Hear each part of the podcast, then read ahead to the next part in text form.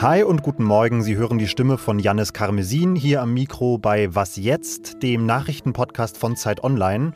Wir bereiten uns heute auf zwei besonders spannende Tage im Wirecard-Untersuchungsausschuss vor und wir sprechen darüber, wie Joe Biden Partner sucht, um dieses Versprechen aus dem Januar in den kommenden Jahren einzulösen. In my view, we've already waited too long to deal with this climate crisis. We can't wait any longer. Gleich gehen wir dazu ins Detail direkt nach den Nachrichten. In den vergangenen zwölf Monaten hat Deutschland etwa 3000 Menschen aus griechischen Flüchtlingslagern aufgenommen. Heute landet in Hannover das vorerst letzte Flugzeug mit Schutzbedürftigen an Bord.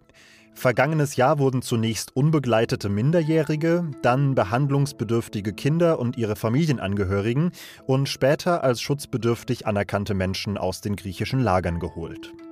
Nachdem der Bundestag gestern die bundesweite Corona-Notbremse gebilligt hat, befasst sich heute der Bundesrat mit den entsprechenden Änderungen am Infektionsschutzgesetz. Der Gesetzesentwurf bedarf zwar keiner direkten Zustimmung durch den Bundesrat, dieser könnte aber theoretisch noch Einspruch einlegen. Passiert das nicht, könnten die Neuregelungen bereits am Samstag greifen. Der Entwurf sieht vor, dass ab einer 7-Tage-Inzidenz von über 100 in der jeweiligen Stadt oder dem Landkreis die Notbremse eingesetzt werden muss. Dann würde etwa der Einzelhandel geschlossen und eine Ausgangssperre träte in Kraft. Redaktionsschluss für diesen Podcast ist 5 Uhr. Wirecard. Das klang bis letzten Sommer nach Milliardenumsätzen, nach Innovation, nach einer großen Zukunft im deutschen Aktienindex. Aber heute steht der Name vor allem für ausgesprochen dubiose Geschäftspraktiken und für große kriminelle Energie. Wirecard, nochmal ganz simpel und vereinfacht erklärt, soll über Jahre Gewinne ausgewiesen haben, die es gar nicht gab, und am Ende fehlten in der Bilanz dann plötzlich 1,9 Milliarden Euro. Das Unternehmen ist mittlerweile insolvent, viele Anlegerinnen und Anleger haben ihr Geld verloren, und dass das niemand bemerkt hat, wirft natürlich Fragen auf, die auch auf politischer Ebene relevant sind, und die soll ein Untersuchungsausschuss im Bundestag beantworten. Diese Woche schauen wir da ganz besonders intensiv drauf, weil die Zeugenbank ziemlich prominent besetzt ist. Peter Altmaier war da, Justizministerin Lambrecht war zu Gast. Heute folgt Olaf Scholz, morgen die Kanzlerin. Und Jurik Iser aus dem Wirtschaftsressort beobachtet das Spektakel für Zeit Online. Jurik, was hat dieser Untersuchungsausschuss denn bislang so zutage befördert? Was hat er vielleicht auch bewirkt? Man kann schon sagen, dass der Untersuchungsausschuss recht erfolgreich war. Also man hat wirklich in relativ kurzer Zeit sehr viele Zeugen befragt. Klar, nicht alle waren hilfreich. Ähm, man denkt an den ehemaligen Wirecard-Chef Markus Braun, der sich auf sein ähm, Recht zu schweigen berief. Aber vieles ist auch klarer und äh, auch nachvollziehbarer geworden. Also zum Beispiel, dass die Wirtschaftsprüfer von EY Wirecard jahrelang eine korrekte Bilanz bescheinigt haben, obwohl sie keine Belege für angebliche Milliardensummen auf Treuhandkonten hatten oder wie sich Lobbyisten für Wirecard eingesetzt haben. Dazu kommen personelle Konsequenzen. Der BaFin-Chef wurde im Zuge der Aufklärungsarbeit abgelöst und auch der Chef der Wirtschaftsprüferaufsicht APAS musste gehen. Heute ist also Olaf Scholz im Untersuchungsausschuss. Welchen Fragen wird er sich denn stellen müssen? Das Finanzministerium ist eben für die Finanzaufsicht BaFin zuständig und die BaFin hat im Wirecard-Skandal versagt. Das, das kann man schon so sagen. Statt Warnungen vor Wirecard-Geschäften nachzugehen, hat die BaFin ein Leerverkaufsverbot für Aktien des Konzerns verhängt und damit im Interesse Wirecards gehandelt und ist auch gegen Kritiker des Konzerns, also Journalisten, die auf mögliche Ungereimtheiten hingewiesen haben, vorgegangen. Ähm, jetzt kann man Scholz zugutehalten, dass er eine Reform der BaFin eingeleitet hat. Äh, aber er wird sich eben weitere Fragen gefallen lassen müssen. Zum Beispiel, wie viel wusste er vom Verdacht gegen Wirecard und, und wann? Und warum hat die BaFin eben nicht früher eingegriffen? Warum ließ sich Scholz mit der Trennung von BaFin-Chef Felix Hufeld äh, so viel Zeit? Äh, das wird zu klären sein und das werden die Abgeordneten noch von ihm wissen wollen. Was ist denn von Angela Merkel zu erwarten, die ja morgen im Ausschuss sprechen soll? Die Kanzlerin soll aussagen, weil sie sich eben auf einer China-Reise für Wirecard eingesetzt hat. Klar, es ist erstmal nicht verwerflich oder, oder nicht ungewöhnlich, dass sich die Kanzlerin für ein deutsches Unternehmen im Ausland einsetzt, aber sie muss sich eben vorwerfen lassen, dass sie, obwohl es schon Warnungen gab, äh, sie eben dem Unternehmen weitere Erfolgsmeldungen äh, beschert hat.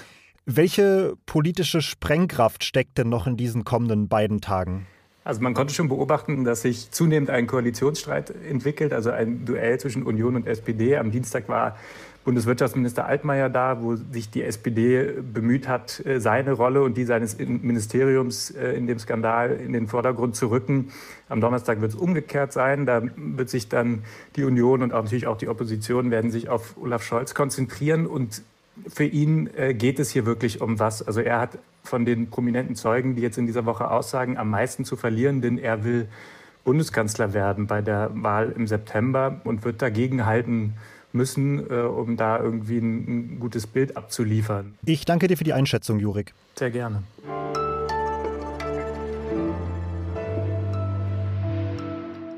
Und sonst so? Ich habe fantastische Neuigkeiten mitgebracht für alle Menschen mit panischer Angst vor Dinosauriern. Der gefürchtete Tyrannosaurus Rex war offenbar gemütlicher unterwegs, als das Jurassic Park und Co. gerne suggerieren. Ein niederländisches Forschungsteam hat jetzt nämlich berechnet, dass die bevorzugte Gehgeschwindigkeit des T-Rex bei etwa 4,6 km/h lag und damit sogar etwas niedriger als bei einem Durchschnittsmenschen. Und auch im Spurt könnten wir wohl ganz gut mithalten. Da schafft der T-Rex 20 bis maximal 30 km/h. Heißt übersetzt, wer halbwegs fit ist, der könnte dem T-Rex auf einem Fahrrad locker entkommen.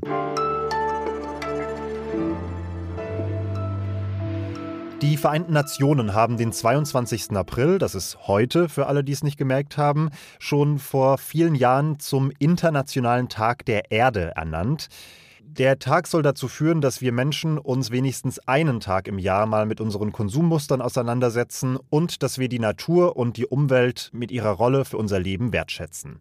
US-Präsident Joe Biden nimmt das Datum in diesem Jahr mal so richtig ernst und hat genau auf diesen Tag, auf den World Earth Day, einen großen virtuellen Klimagipfel angesetzt. 40 Staats- und Regierungschefs hat er eingeladen und das Who is Who der Weltpolitik hat zugesagt. Wladimir Putin, Xi Jinping, Ursula von der Leyen, Angela Merkel, alle mit dabei. Und Petra Pinzler aus dem Zeit-Hauptstadtbüro, die beobachtet dieses große Schaulaufen für uns. Hallo. Petra, es gibt ja mit der UN-Klimakonferenz ein eigentlich sehr etabliertes Format für internationale Klimapolitik, wo ja auch das Paris Agreement zum Beispiel ausgehandelt wurde. Wozu jetzt dieser Gipfel? Wo ordnet der sich ein? Naja, Formate sind das eine, Aktionen sind das andere. Diese internationalen Gipfel brauchen immer auch so eine Art Aufgalopp. Also es müssen in vielen Ländern muss das Gefühl entstehen, boah, das ist wichtig und da passiert was und darüber entsteht dann der Druck auf die Regierung und dann können die bei solchen Klimagipfeln auch, auch liefern. Genau das versucht Biden jetzt der versucht, bei möglichst vielen Regierungen das Gefühl zu erzeugen, hey, da müssen wir noch mal nacharbeiten, damit wir dann, das ist tatsächlich die entscheidende wichtige Konferenz im November in Glasgow bei der Klimakonferenz, auch tatsächlich mit mehr Ambitionen ähm, reingehen und auch rauskommen und tatsächlich mehr gegen die Klimakrise tun. Jetzt fällt der Termin in eine Zeit, in der zwischen den, den großen Mächten durchaus Spannungen bestehen. Ich erinnere mal exemplarisch daran, dass Biden Putin zumindest indirekt einen Killer genannt hat. Wie passt das zusammen, dass man sich eigentlich im Umfeld eines solchen Termins angiftet und dann aber plötzlich bei so einem Gipfel zusammenarbeiten möchte? Das ist tatsächlich eine ganz interessante Entwicklung, was, glaube ich, die Regierungen oder die wichtigen Regierungen in vielen Ländern mittlerweile begriffen haben, ist, dass Klima ein Problem an sich ist. Und was sie versuchen, ist, das quasi loszukoppeln von allen anderen großen Problemen, die wir ja so haben. Also zu sagen, wir kriegen beim Klima was hin, auch wenn wir in anderen Bereichen komplett unterschiedlicher Meinung sind, uns gegenseitig beschimpfen kämpfen und möglicherweise eben, wie das Russland jetzt gerade an der Grenze zur Ukraine macht, sogar die Truppen ähm, aufmarschieren lassen. Also Klima ist das eine und die große Politik ist das andere. Und wenn es richtig gut geht, dann reden die bei solchen Klimagipfeln, weil sie merken, sie können doch noch was miteinander hinkriegen, vielleicht auch ja über die anderen Probleme ein bisschen mehr. Ist denn diese symbolische Ebene bei diesem Termin jetzt das Entscheidende oder können wir auch mit inhaltlichen Fortschritten in der Klimapolitik rechnen? Symbolik ist immer wichtig, vor allem wenn es um Multilateralismus geht, also vor allem darum, dass viele Länder und viele Regierungen miteinander was tun. Aber klar, am Ende zählt das, was konkret dabei rauskommt und da ist die große Hoffnung, dass eben auf der einen Seite eine ganze Reihe von Ländern sagen, ja, wir werden ehrgeiziger, wir schärfen unsere Klimaziele nach und zum Zweiten auch solche ganz konkreten Dinge, wie dass Länder beispielsweise aufhören, Kohlekraft Kraftwerke im Ausland zu finanzieren. Das macht China beispielsweise in Afrika noch sehr stark. Und das muss aufhören, weil das sind ja Investitionen in Kraftwerke, die dann wieder 10, 20, 30 Jahre laufen und schlecht fürs Klima sind. Beim Stichwort Emissionsreduktion noch ein ganz kurzer Blick auf die Europäische Union. Die hat ja diese Woche kurz vor dem Gipfel beschlossen, dass sie die eigenen Emissionen bis 2030 um 55 Prozent reduzieren will im Vergleich mit dem Wert von 1990. Das ist eine Verschärfung. Es waren ursprünglich 40 Prozent Reduktionsziel.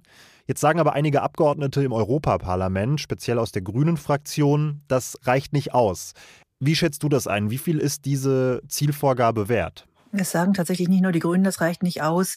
Es ist tatsächlich fraglich, ob das ausreichen wird, um im in Einklang mit diesen Pariser Zielen, wo wir ja unterschrieben haben, dass wir noch mehr tun, steht, weil da eine ganze Menge an Mogelpackungen mit reingerechnet sind. Also beispielsweise wird da die Klimaleistung von Sumpfen und Mooren mit angerechnet, sodass wir am Ende netto und weit unter 55 rauskommen. Also ich hätte mir da mehr erhofft und Deutschland wird jetzt das eigene Klimaziel auch noch mal ein wenig nachschärfen müssen. Aber das müssen wir, ob EU oder nicht, sowieso, denn wir laufen sonst in in die Klimakrise rein.